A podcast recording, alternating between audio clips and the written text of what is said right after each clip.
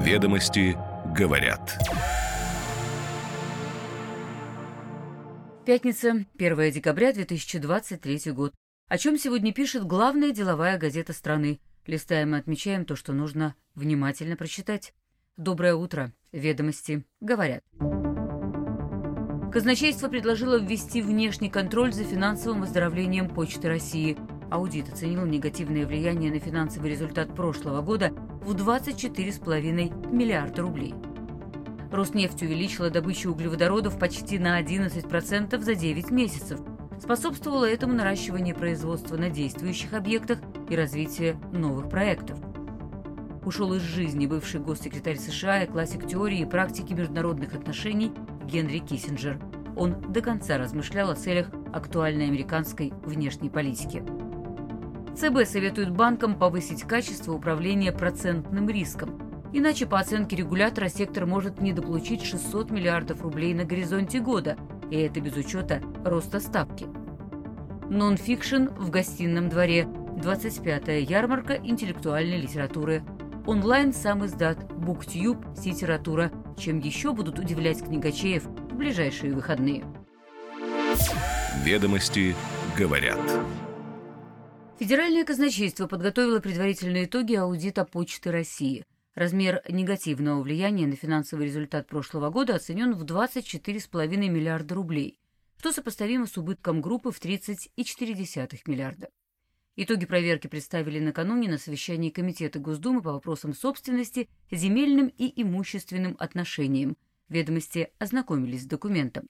И там в частности указано, что недополученная прибыль в результате неэффективной организации розничного бизнеса и невыполнения плана продаж достигла 10 миллиардов 200 миллионов рублей. В частности, прошлая команда не обеспечила возможность сдачи объектов в аренду, но арендовала офисный комплекс при фактическом простое старой штаб-квартиры группы на Варшавском шоссе. Среди других причин накопленного убытка казначейство отметило недополученный доход от ненадлежащей работы IT-систем, необоснованную рентабельность закупок, убыточные проекты, в том числе установку постаматов, и это еще не весь список. По результатам проверки казначейство предложило установить внешний контроль за реализацией плана финансового оздоровления до 2025 года. Теперь результаты аудита должны более предметно обсудить на заседании Совета директоров почты. Там, к слову, поручая провести аудит, рассчитывали на различные меры поддержки, в том числе докапитализацию компании на 117 миллиардов рублей, рефинансирование долга за счет средств Фонда национального благосостояния и введение инфраструктурного платежа с маркетплейсов – но последнюю идею премьер Мишустин отверг. В этой связи эксперты отмечают, что у государства есть теперь два варианта – либо разрешить почте повысить тарифы доставки, либо субсидировать ее деятельность, и, скорее всего, будут выделены госдотации.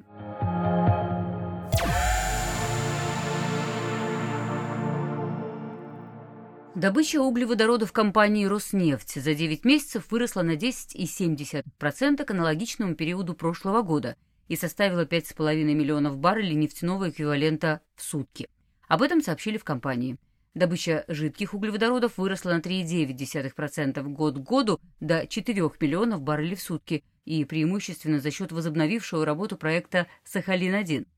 По газу рост еще больше 33%, что связано с наращиванием объемов производства на действующих проектах, а также с запуском в прошлом году новых в Ямало-Ненецком автономном округе.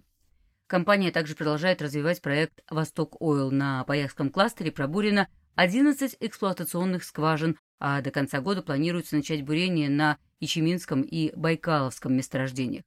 Переработка нефти на российских НПЗ компании выросла почти до 66 миллионов тонн. За 9 месяцев Роснефть продала на внутреннем рынке более 30 миллионов тонн нефтепродуктов – на Санкт-Петербургской международной товарной бирже около 40% реализуемого бензина и дизельного топлива от Роснефти. При этом компания старается оптимизировать расходы, что позволило получить чистую прибыль свыше триллиона рублей. Результаты отчетного периода позволяют с уверенностью говорить об эффективности бизнес-модели компании, считает главный исполнительный директор Роснефти Игорь Сечин, но при этом отмечает большое влияние на бизнес постоянных изменений в налогообложении отрасли. По словам Сечина, непроработанное решение по сокращению демпфера спровоцировало кризис на внутреннем топливном рынке в августе-сентябре, а уже в октябре Минфином инициированы очередные изменения, на сей раз порядка определения цены на нефть для налоговых целей. Эксперты в этой связи отмечают, что налоговые изменения могут подорвать инвестиционный потенциал отрасли. Она показала высокую устойчивость на фоне санкционного давления, но задел прочности не бесконечен. Ведомости говорят и о том, какие доводы приводил Минфин, меняя правила игры в этом году. Еще одной проблемой глава Роснефти назвал повышение Центробанком ключевой ставки, что отрицательно сказывается на стоимости финансирования для компании и ее подрядчиков – увеличивает цену реализации и сроки проектов, а также влияет на прибыль. Кроме того, отмечает Сечин, ЦБ не сформировал надежные маршруты исполнения трансграничных платежей в различных валютах, что затрудняет своевременное зачисление выручки от экспорта. Вместе с тем Сечин заявил, что забота об интересах акционеров – один из приоритетов компании, и на дивиденды за первое полугодие будет направлено 326 миллиардов рублей, 50% чистой прибыли.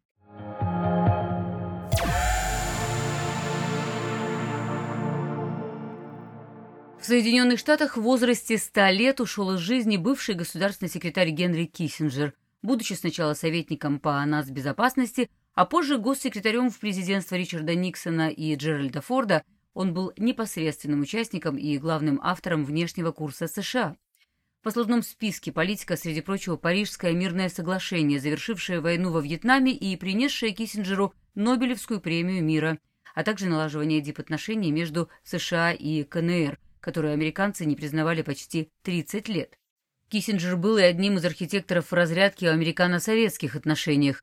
После ухода с госслужбы с ним советовались все президенты США, кроме разве что Джо Байдена. Владимир Путин выразил соболезнования семье политика и отметил, что это был выдающийся дипломат, мудрый и дальновидный государственный деятель. Соболезнования направил также председатель КНР Си Цзиньпинь. Ведомости говорят, что Киссинджер работал до последнего дня, и в числе основных тем было ухудшение американо-китайских отношений и украинский кризис. В частности, в прошлом году в Давосе политик призывал Россию и Украину сесть за стол переговоров и предупреждал, что дальнейшая эскалация может превратить, цитата, «войну за свободу Украины» в новую войну против России.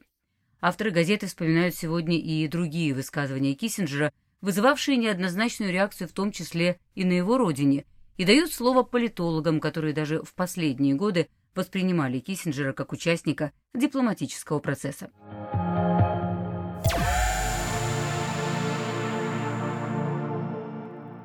И вновь к российским новостям. Из-за роста ключевой ставки на горизонте года банковский сектор может недополучить 600 миллиардов рублей чистого процентного дохода.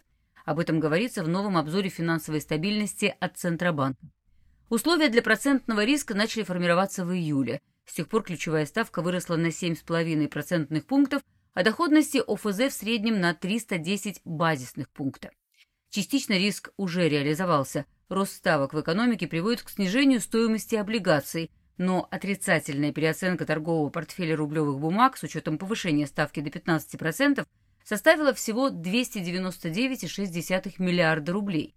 Небольшая переоценка облигационного портфеля банков связана с тем, что они держат на балансе высокую долю гособлигаций и ценных бумаг с плавающим купоном. Вдобавок большая часть ОФЗ удерживается до погашения и не подлежит переоценке.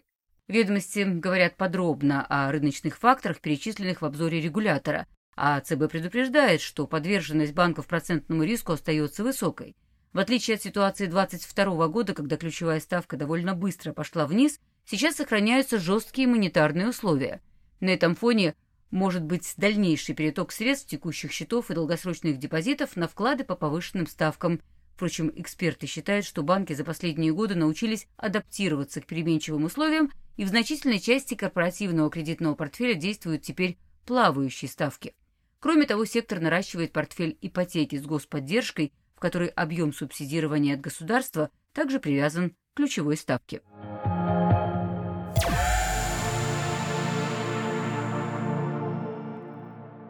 В гостином дворе начала работу 25-я ярмарка интеллектуальной литературы «Нон-фикшн», одна из трех важнейших и самых популярных столиц наряду с Августовской Московской международной и Июньской Красной площадью. По данным организаторов, в ярмарке, которая впервые в этом году проходит во второй раз, примет участие около 340 крупных и малых издательств, книготорговых предприятий и культурных институций. Это почти на четверть больше показателя апрельской нон-фикшн, но немного меньше уровня прошлого года. Стабильно ярмарку посещает около 40 тысяч человек. По афише легко проследить ключевые тренды книжного рынка, интерес к прозе для молодежи, азиатскому региону и жанру true crime, а также популярность онлайн-сам издата. В программе, к примеру, заявлен паблик-ток с красноречивым названием «Ситература. Параллельный мир или новая ступень книжной эволюции». Отразилась на темах мероприятий и усиление роли книжных блогеров как лидеров мнений.